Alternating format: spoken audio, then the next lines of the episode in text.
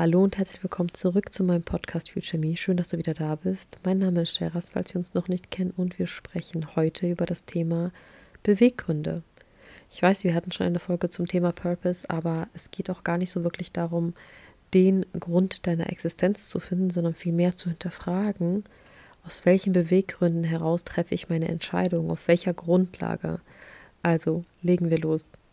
Vorab möchte ich sagen, vieles in diesem Podcast spiegelt auch meine persönliche Erfahrung und meine persönliche Meinung wider. Also wenn du vielleicht eine etwas andere Sicht auf die Dinge hast oder generell einfach deine Meinung mit mir teilen möchtest, schreib mir gerne Nachricht auf Instagram.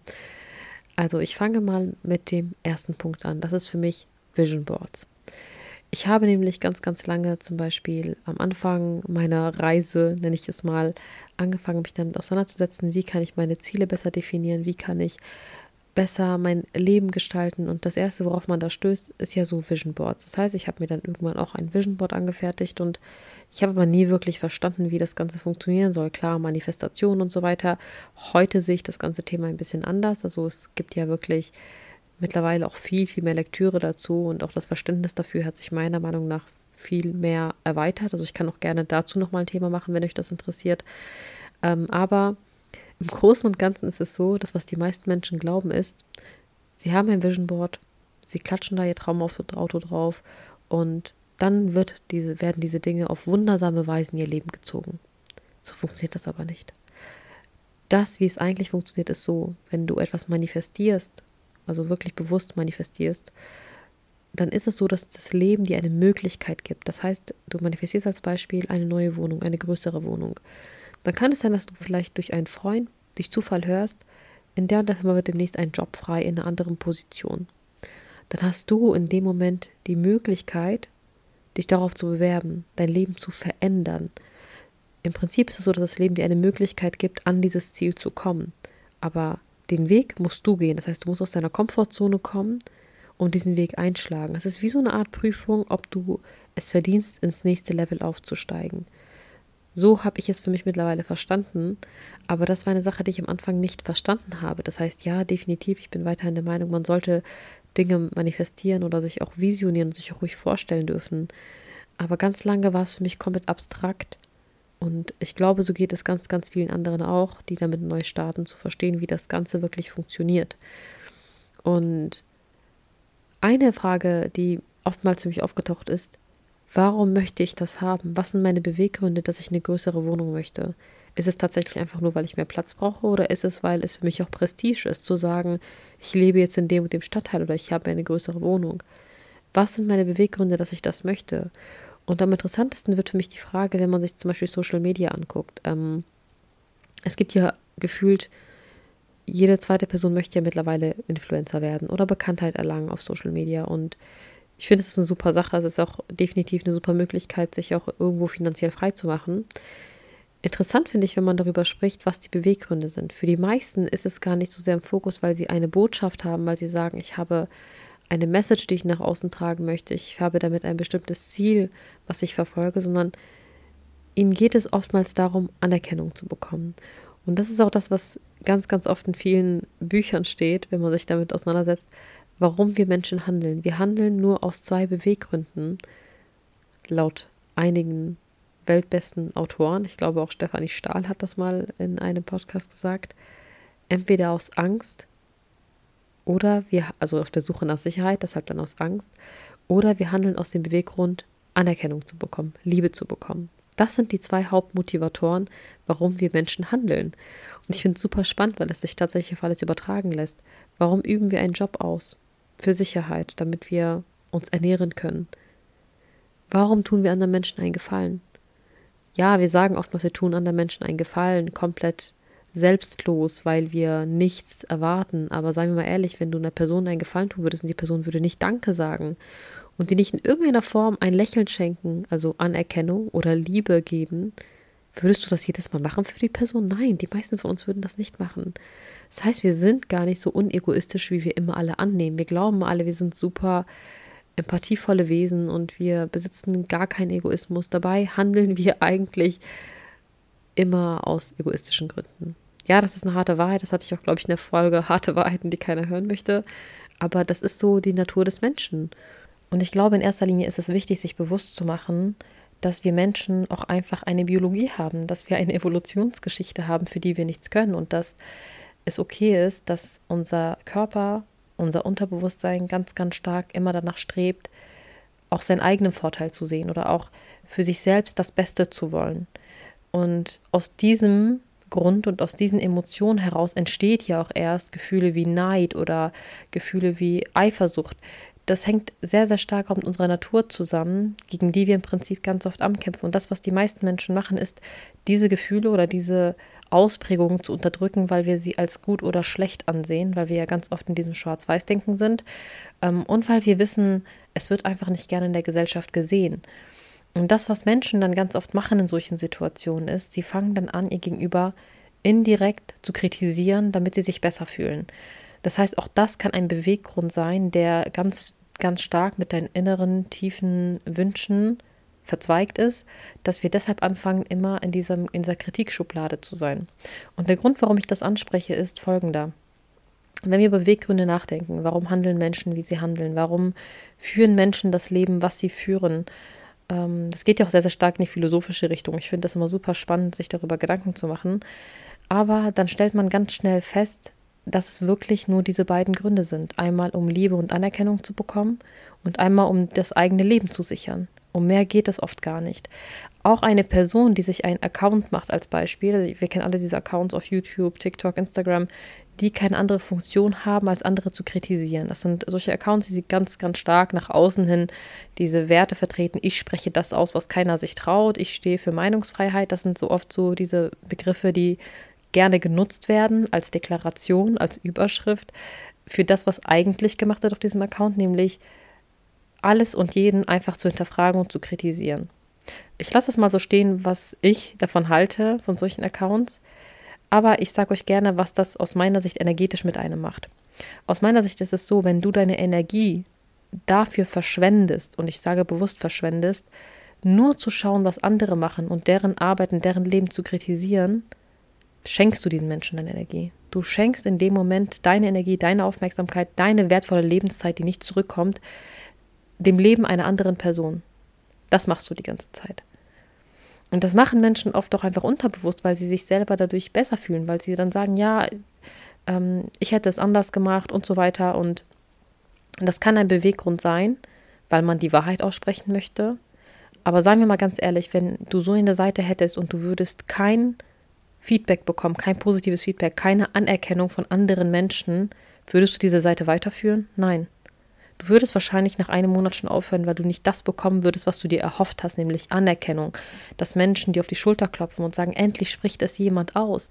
Das heißt, dahinter steckt so, so viel innere Lehre im Prinzip, ganz, ganz viel der Wunsch nach Anerkennung und Zugehörigkeit. Anders wäre das gar nicht möglich, so etwas zu vollziehen. Anders wiederum sieht es aus, wenn du deine eigene Arbeit feierst, wenn du deine Kreativität auf einer Seite zum Beispiel auslebst, sagen wir mal, du zeichnest. Selbst wenn du keine Anerkennung bekommst, ganz, ganz viele Menschen führen ihr Hobby so lange weiter, bis sie erfolgreich darin sind, weil da eine, ein inneres Feuer ist für diese Sache. Und das spielt keine Rolle, ob es beispielsweise Klavier ist, ob es ein ähm, sportliches Hobby ist. Aber wenn du eine Sache für dich alleine tust, nicht um Anerkennung zu bekommen, dann wirst du sehen, dass dein Durchhaltevermögen ganz anders ist. Und deshalb ist es halt auch so wichtig, sich darüber im Klaren zu sein, woher kommen meine Beweggründe für meine Entscheidungen. Und ich stelle fest, dass sehr, sehr viele Menschen heute relativ früh ihre Midlife-Crisis haben. Während das früher zum Beispiel so war, dass man die ja recht spät hatte, Mitte 40, ist das ja heute, dass es eigentlich super früh beginnt. Also ich unterhalte mich mit zum Teil mit Frauen, die bei mir im Coaching sind, die schon Mitte 20, 25 sind und mir dann im Coaching sagen, ich habe das Gefühl, ich habe nichts aus meinem Leben gemacht. Und ich gucke mir diese Frauen an und denke mir, du bist 25. Du bist 25. Im besten Fall wärst du jetzt im Studium, ne? alleine bis man, bis man seine, seine schulische Laufbahn beendet hat, durch das System natürlich, ist man 18 oder 19. Bis du dich dann findest, was du eigentlich vom Leben möchtest, dich auf einen Studienplatz bewirbst, diesen vielleicht bekommst, dann bist du schon fast Mitte 20. Aber die Gesellschaft macht uns so einen enormen Druck, weil wir natürlich jetzt durch Social Media uns direkt vergleichen können. Was bedeutet bei ganz, ganz vielen jungen Menschen, fängt das schon mit 20 an, dass sie um sich herum gucken und sehen, ja, der ist mit 22 schon Millionär geworden, die hat mit 25 schon ihre dritte Brand gegründet oder das und das gemacht, hat schon ein Haus gebaut und ich stehe hier und habe immer noch mit 25 gar nichts. Ich lebe noch bei meinen Eltern. Und wenn man ohnehin schon Glaubenssätze hat, wie beispielsweise ich bin nicht genug, dann werden diese Glaubenssätze durch solche Vergleiche genährt. Und dies führt wieder dazu, dass wir die Dinge, die wir tun, aus den falschen Beweggründen tun. Dass wir deshalb uns zum Beispiel einen Account machen, uns Anerkennung wünschen von außen. Dass wir deshalb anfangen, einen Job auszuüben, der uns keinen Spaß macht, weil wir uns Anerkennung wünschen, damit wir uns ein neues Auto leisten können. Und ich habe ganz, ganz lange Zeit mir Gedanken darüber gemacht, warum Menschen häufig auch Leuten Dinge ausreden. Weil das etwas war, was ich selber in meiner Jugend und in meiner Pubertät ganz stark erlebt habe. Ich glaube, das habe ich nie öffentlich so gesagt, aber in meiner Kindheit wollte ich unbedingt Schriftstellerin werden. Das war ein riesengroßer Wunsch von mir, als ich in der Grundschule war. Und ich habe damals sehr, sehr wenig Anerkennung bekommen, weil einfach wir sind Flüchtlinge, wir sind hierher gekommen. Meine Mama war, hatte sechs Kinder und ich habe auch oft gar nicht mich getraut, in meiner Kindheit offen über die Dinge zu sprechen, die mir wichtig sind und habe mir diese Anerkennung sehr, sehr stark in der Schule gesucht, bei Lehrern. Und ich kann mich erinnern, ich hatte so eine Lieblingslehrerin und ich habe dann ein Buch gemalt und ich habe dann mein erstes Buch geschrieben, da war ich noch in der Grundschule. Und irgendwie habe ich mir erhofft, dass, dass jemand sieht, dass jemand mir sagt, hey, du hast Talent und das war dann aber nicht so. Ich habe nicht diese Anerkennung bekommen, die ich mir gewünscht habe. Und ich kann mich bis heute an dieses Gefühl erinnern. Das ist mich total verrückt, weil ich kann mich an sehr wenig erinnern aus meiner Kindheit, aber an bestimmte Situationen. Ich weiß nicht, ob ihr das kennt. Ich sehe sie bildlich vor Augen und ich fühle diesen Schmerz von der, von der kleinen Sheras bis heute noch. Und ich war vielleicht neun Jahre alt oder acht Jahre alt. Ich war super jung und ich glaube gerade erst in der frischen der dritten Klasse, also konnte auch noch gar nicht wirklich schreiben, aber es war eine Nebensache für mich. Und ich weiß, dass in dem Moment, wo ich gemerkt habe, ich bekomme nicht diese Anerkennung, die ich mir wünsche, dass in mir etwas gestorben ist, dass ich in mir irgendwie diesen Wunsch begraben habe, mir gesagt, mich bestätigt gefühlt habe in dem, ja, das war ja klar, du bist sowieso nicht intelligent genug für sowas. Ist ja klar, dass du sowas nicht kannst. Und ab dann habe ich mich nie wieder damit beschäftigt und habe sowieso für mich gesagt, ja, ich kann es sowieso nicht werden. Warum soll ich mich damit auseinandersetzen, mir das Wissen dazu anzueignen? Und ähm, habe das für mich ganz, ganz, ganz weit weg von mich hingeschoben, weil es mich so verletzt hat, diese Anerkennung nicht zu bekommen, die ich mir wünsche. Und ich glaube, genau diese Situation hat für mich bestätigt, dass wir sehr, sehr viel aus, aus, aus dem Wunsch nach Liebe handeln. Also ich glaube auch, egal wie oft Menschen sagen, nein, sie tun Dinge nicht, um Liebe zu bekommen. Ich glaube, ganz, ganz viel von dem, was wir tun, hat sehr, sehr stark mit Liebe zu tun. Und ich habe festgestellt, dass auch Menschen, die andere kritisieren, beispielsweise in der Familie, wenn jemand zu dir kommt und sagt, ja, ich würde aber die und die Ausbildung nicht machen und ich würde den den Job nicht machen, du wirst sowieso auf die Fresse fliegen damit, dann sagen Menschen das selten mit einer bösen Absicht. Sie meinen das oft gar nicht böse. Sie haben gar nicht böse Intentionen, weil sie dir das nicht gönnen, sondern oftmals ist es so, dass sie aus ihren eigenen Grenzen, aus ihren eigenen Limitierungen heraussprechen und aus ihren eigenen Ängsten einfach. Und sie übertragen diese Ängste häufig komplett unreflektiert auf andere Personen. Und das ist uns oftmals gar nicht klar. Und deswegen ist es auch so wichtig, dass man sich bewusst macht, mit wem verbringe ich meine Zeit. Wir alle kennen diesen Satz, du bist die Summe der fünf Menschen, mit denen du Zeit verbringst.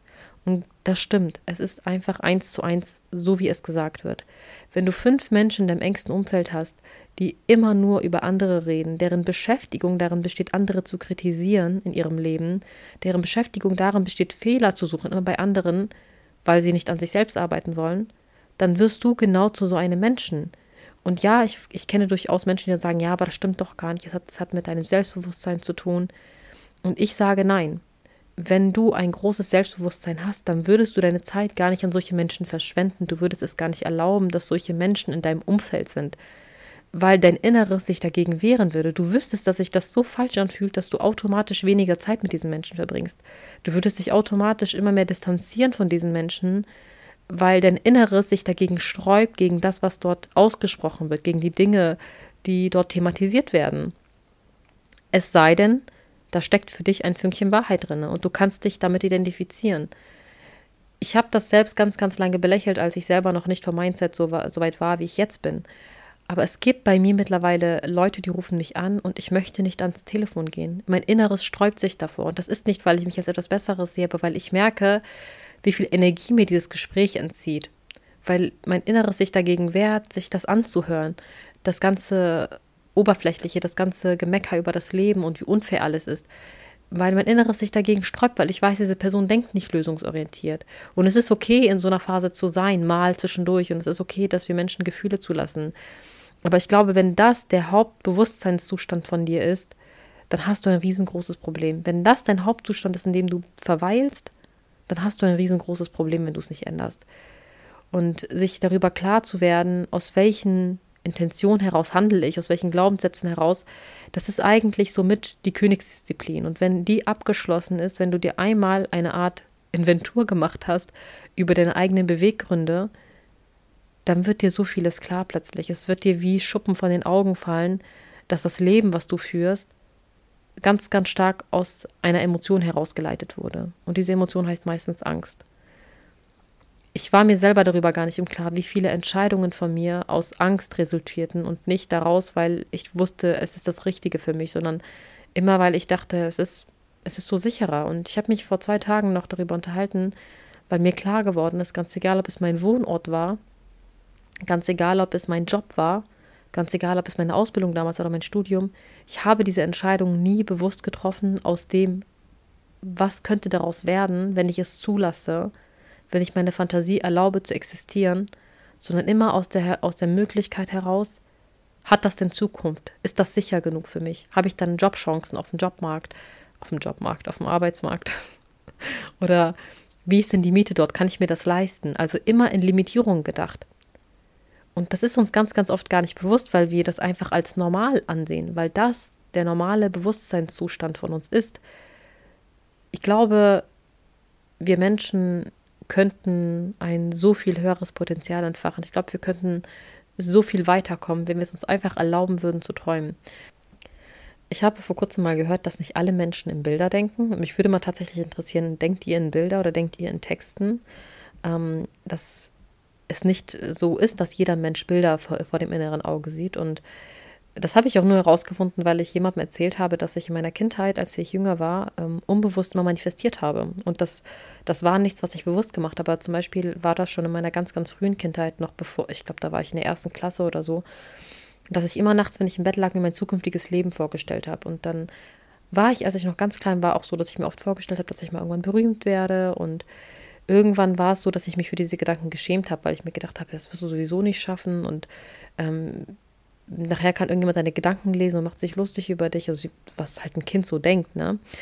Äh, verrückterweise habe ich mir damit eigentlich verboten, zu groß zu denken. Also das, da habe ich mir selber anscheinend so einen Glaubenssatz eingeredet, dass ich nicht zu groß denken darf. Und habe dann mir immer nur erlaubt, mir Dinge vorzustellen, die realistisch sind. Total bekloppt. Da, heute denke ich wirklich, was war mit mir? Also ich war sechs oder sieben.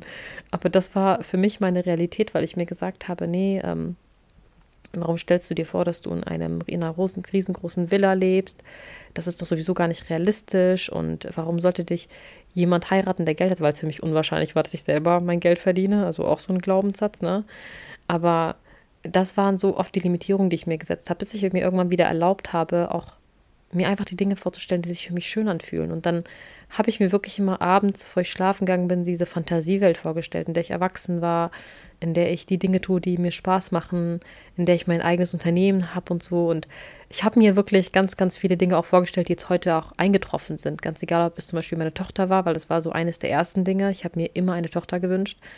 Ähm, und habe mir das immer vorgestellt, als ich noch jung war. Ich habe mir immer vorgestellt, ich habe eine Tochter und dass ich sie schön anziehe und dass sie auch so selbstbestimmt ist. Also ich habe mir ganz viele Charaktereigenschaften auch vorgestellt. Ich glaube, weil ich selber als Kind oft diese Alleinzeit mit meiner Mama mir gewünscht habe und das natürlich bei sechs Kindern kaum möglich war, habe ich mir so sehr eine Tochter gewünscht, der ich das irgendwie geben kann, um dieses Gefühl aufzuholen, was mir innerlich gefehlt hat. Und ich war mir sicher zu 100 Prozent, dass alle Kinder das gemacht haben. Ich habe gedacht, das machen alle Menschen, wenn sie nachts im Bett liegen, dass sie sich irgendwie ihre Zukunft vorstellen und Visionen haben vorm inneren Auge und dass sie totale Fantasien haben. Ich habe gedacht, das machen wirklich alle Menschen, bis ich das irgendwann mal jemandem erzählt habe. Und dann habe ich gesagt, was hast du dir so vorgestellt als Kind? Und die so, gar nichts. Ich so, nein, das machen doch alle. Die so, nein, ich habe das nie gemacht. Und für mich war das nicht, also für mich war das nicht logisch. Ich konnte nicht verstehen, wie das sein kann, dass es Menschen gibt, die nachts da lagen und sich nichts vorgestellt haben, die keine Fantasien hatten von ähm, ihrem zukünftigen Leben und von dem, was sein könnte. Und mich würde es jetzt interessieren, habt ihr das gemacht als Kind? Also wenn ja, bitte schreibt mir eine Nachricht, sind bei euch bestimmte Dinge davon eingetroffen und ähm, was war so eure Wunschvorstellung von eurem Leben und wie viel davon ist eingetroffen tatsächlich? Weil ich glaube, dass in dem Moment, wo wir eigentlich keine Angst haben und uns erlauben zu träumen und uns selber keine Grenzen setzen und in unserer Fantasie alles möglich ist, erst dann sind wir wirklich da angekommen, dass wir auch diese Grenzen im Kopf aufbrechen. Also ich versuche es nochmal zu erklären, dass man versteht, wie ich das meine. Ich glaube, wenn wir uns Dinge nicht mal erlauben vorzustellen, weil sie so groß sind, dass unser Vorstellungsvermögen da schon an seine Grenzen kommt, weil wir sagen, oh Gott, nein, ich, ich werde niemals eine Birkenhandtasche besitzen, als Beispiel, weil ich weiß, das ist für ganz viele Frauen so ein Traum. Ähm, dass man sich das nicht mal vorstellen kann, dann wird das auch definitiv niemals eintreffen. Weil wenn du dir schon gar nicht erlauben kannst, so groß zu träumen, einfach nur zu träumen, einfach die Fantasie schweben zu lassen, dann wird das gar nicht passieren. Und diese inneren Beweggründe und innere Grenzen, die wir haben, finde ich auch super spannend im Zusammenhang mit so großen Erfindungen in unserer Zeit oder unserer Geschichte, weil tatsächlich glauben ja viele, dass wenn sie hart genug nach einer Sache suchen, als Beispiel, ich kenne das auch ganz oft, wenn ich mich unterhalte und Frauen so ein Erstgespräch anfordern und sagen, ja, ich ähm, möchte gerne etwas ändern und ich würde gern bei dir ein sechswöchiges Coaching als Beispiel buchen. Dann ist das erste Gespräch, was ich mit der Person führe, also das erste Telefonat natürlich umsonst, weil ich möchte erstmal wissen, kann ich der Person überhaupt helfen? Oder wenn ich merke, diese Person ist gerade gar nicht an einem Punkt, wo ich ihr aktiv etwas Gutes tun kann, dann lehne ich das auch ab, weil ich halte nichts davon, einfach nur ähm, eine, einen Vertrag einzugehen und ich weiß im Inneren, ich werde diese Person nicht so weit bekommen, weil sie selbst gerade noch nicht so weit ist. Jedenfalls hatte ich vor kurzem ein Gespräch mit einer Frau, die dann sagt, ja, sie überlegt schon lange und ähm, Sie sucht noch das richtige Produkt und sie braucht mich für die Suche nach dem richtigen Produkt, damit sie endlich starten kann.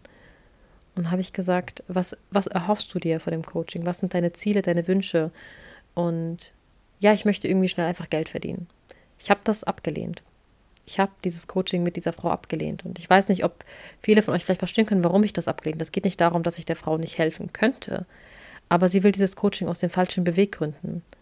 Und mein Ziel ist es nicht, einer Frau einfach zu erklären, wie sie schnell reich werden kann, weil wenn es so einfach wäre, würde es jeder machen. Aber der Beweggrund zu sagen, ich suche irgendein Produkt, um irgendwo anzufangen, ist der falsche Beweggrund. Das ist die falsche Herangehensweise. Und das haben ganz viele Menschen nicht verstanden, weil sie glauben, wenn sie hart genug suchen, wenn sie lang genug, genug im Heuhaufen suchen, werden sie diese Nadel finden. Aber weißt du, wie du die Nadel viel einfacher finden kannst, wenn du einen Magneten hast? Wenn du einen Magneten hast und in diesen Heuhaufen reinhältst, dann wird diese Nadel zu dir kommen. Genau so funktioniert das Gesetz der Anziehung. Das habe ich auch selber jahrelang nicht verstanden. Wenn du einfach mit dem Leben gehst, wenn du einfach im Flow des Lebens bist und dem Leben erlaubst, dir Zeichen zu senden, dann werden sich die Dinge ganz von alleine fügen. Und die großen Gedankengänge von den größten Menschen aller Zeit, zum Beispiel auch Leonardo da Vinci, der hatte eine blühende Fantasie. Ihr müsst euch mal wirklich Bücher holen über sein Leben und was für ein Mensch er war. Er war ja ein Träumer, also er war wirklich ein Träumer. Er hat ja wirklich daran geglaubt, dass Menschen fliegen könnten wie Vögel. Welcher normale Mensch wäre in der Zeit, in der er gelebt hat, auf so eine Idee gekommen? Das war etwas absolut Abwegiges. Aber er hat ja nicht nach einer Formel gesucht, um die Menschen so schnell wie möglich zum Fliegen zu bringen, sondern es ist auch in seinem Kopf entstanden als eine Vision. Eine verrückte Idee. Er hat sich Vögel sich gefragt, was wäre, wenn Menschen fliegen könnten? Und hat angefangen, selber sich Flügel zu basteln. Das muss man sich mal vorstellen. Aber sowas fasziniert mich, weil mir das klar macht, wie groß unser Verstand und unsere Fantasie sein kann, dass sie solche Dinge antreibt. Und deshalb bin ich überzeugt davon, dass wenn wir uns erlauben, einfach uns loszulösen von, den, von der ganzen Norm, in der, mit der wir aufgewachsen sind, dass wir einen Job brauchen zum Überleben. Und das ist ja, da steckt ja auch eine Angst dahinter. Wenn ich keinen Job habe, habe ich kein Geld, dann habe ich kein Essen. Und es ist ja auch irgendwo etwas völlig Normales und Begründetes, dass wir so agieren. Aber ich glaube, wenn man sich erst dann losgelöst hat von sowas, dass man innerlich so frei ist, dass auch die Ideen zu dir kommen. Und bei mir war es nicht anders. Ich habe nicht aus der Intention heraus gehandelt, weil ich gesagt habe, ich brauche irgendwas einfach, um schnell Geld zu verdienen, sondern ich habe ich hab das erste Jahr gar kein Geld verdient, weil alles, was reingekommen ist, wieder reinvestiert wurde. Weil ich bin eigentlich sogar Minus gegangen, seien wir mal ehrlich, weil ich auch das, was ich noch nebenbei aus anderen Einkommensquellen habe, ich habe ja insgesamt so mittlerweile fünf Einkommensquellen, Aber auch das, was aus anderen Einkommensquellen kam, habe ich wieder reinvestiert sofort, damit ich das Ding am Laufen halte, weil ich immer wieder in Vorkasse gehen muss. Und ja, das würde nicht jeder machen, wenn dahinter nicht eine bestimmte Vision oder Fantasie steckt. Aber wenn du eine Fantasie oder eine Vision hast, dann ist das für dich gar nicht so sehr primär wichtig, sondern für dich ist es, ist es relevant und es erfüllt dich innerlich, wenn du siehst, wie deine, wie deine Idee, die in deinem Kopf entstanden ist, wächst. Und das, das ist die treibende Kraft. Das ist dieser Beweggrund, den wir brauchen, damit wir weitermachen können. Und wenn man sich zum Beispiel auch mit Milliardären unterhält oder Millionäre und ähm, man, auch wenn man keine persönlich kennt, aber es gibt ja Möglichkeiten, sich Interviews anzugucken, sich deren Geschichte anzugucken, Biografien durchzulesen. Und diese Menschen müssten eigentlich nicht mal mehr arbeiten. Warum arbeiten sie denn dann? Wenn du auf der Suche nach einer Idee bist, um einfach schnell reich zu werden, damit du dich dann ausruhen kannst, dann ist das der falsche Beweggrund. Aber Menschen, die an diesen Punkt gekommen sind, arbeiten häufig trotzdem weiter, weil das ihre Erfüllung ist. Für sie ist dieser Weg, der Prozess, das gibt ihnen Glückseligkeit. Nicht das Ziel, dass sie da ankommen und damit sie diese eine Million auf dem Konto sehen, dann sagen, ah, jetzt kann ich mich endlich ausruhen, jetzt bin ich angekommen. Und diese Freude zu verspüren auf dem Weg, in den kleinen Dingen, im Alltag, bei den kleinen Prozessen, das ist das, was deinem Leben Sinn gibt und Erfüllung gibt. Und ich habe lange selbst gebraucht, um das zu verstehen, weshalb ich sehr, sehr oft solche Dinge thematisiere und auch ganz viel über Glückseligkeit spreche, weil das etwas war, wogegen ich mich selber auch lange gewehrt habe und ich der Annahme war, ich müsste warten, bis ich diesen und diesen Meilenstein erreicht habe, damit ich mir erlauben darf, glücklich zu sein. Und das habe ich Gott sei Dank abgelegt im letzten Jahr. Und ich wünsche mir vom Herzen, dass diese Botschaft mit diesem Podcast auch an euch ankommt, dass ihr auch die kleinen Erfolge feiern dürft, dass ihr das sogar solltet und dass ihr auch stolz auf euch sein könnt, wenn ihr allein die Markenanmeldung gemacht habt, allein euer eigenes Logo entworfen habt. Diese kleinen Schritte, dieser Prozess vom, von dieser Idee im Kopf auf Papier oder besser gesagt ins iPad, im Papier macht, macht das ja keiner mehr. Das sind schon diese kleinen Dinge, die dir Erfüllung geben, die dein Herz tanzen lassen. Und dann wirst du sehen, dass alles andere wie bei einem Magneten einfach zu dir kommt. Du musst gar keine Anstrengungen mehr aufbringen. Und das ist halt auch dieses Schöne, wenn man wirklich in diesem Bewusstseinszustand gekommen ist, dass man diese ganzen Dinge, die mit dem Gesetz der Anziehung in Verbindung gebracht werden, verinnerlicht hat. Wenn das nicht mehr nur etwas ist, was du einfach als Spruch in deine Story postest, weil es jeder postet, wenn es wirklich in dir, also in dir Klick gemacht hat. Und das war's von mir für heute. Ich danke dir fürs Zuhören. Ich hoffe, du hast noch einen wunderschönen Sonntag und ich hoffe, wir hören uns bald wieder. Ich freue mich auf deine Nachrichten und äh, bis bald.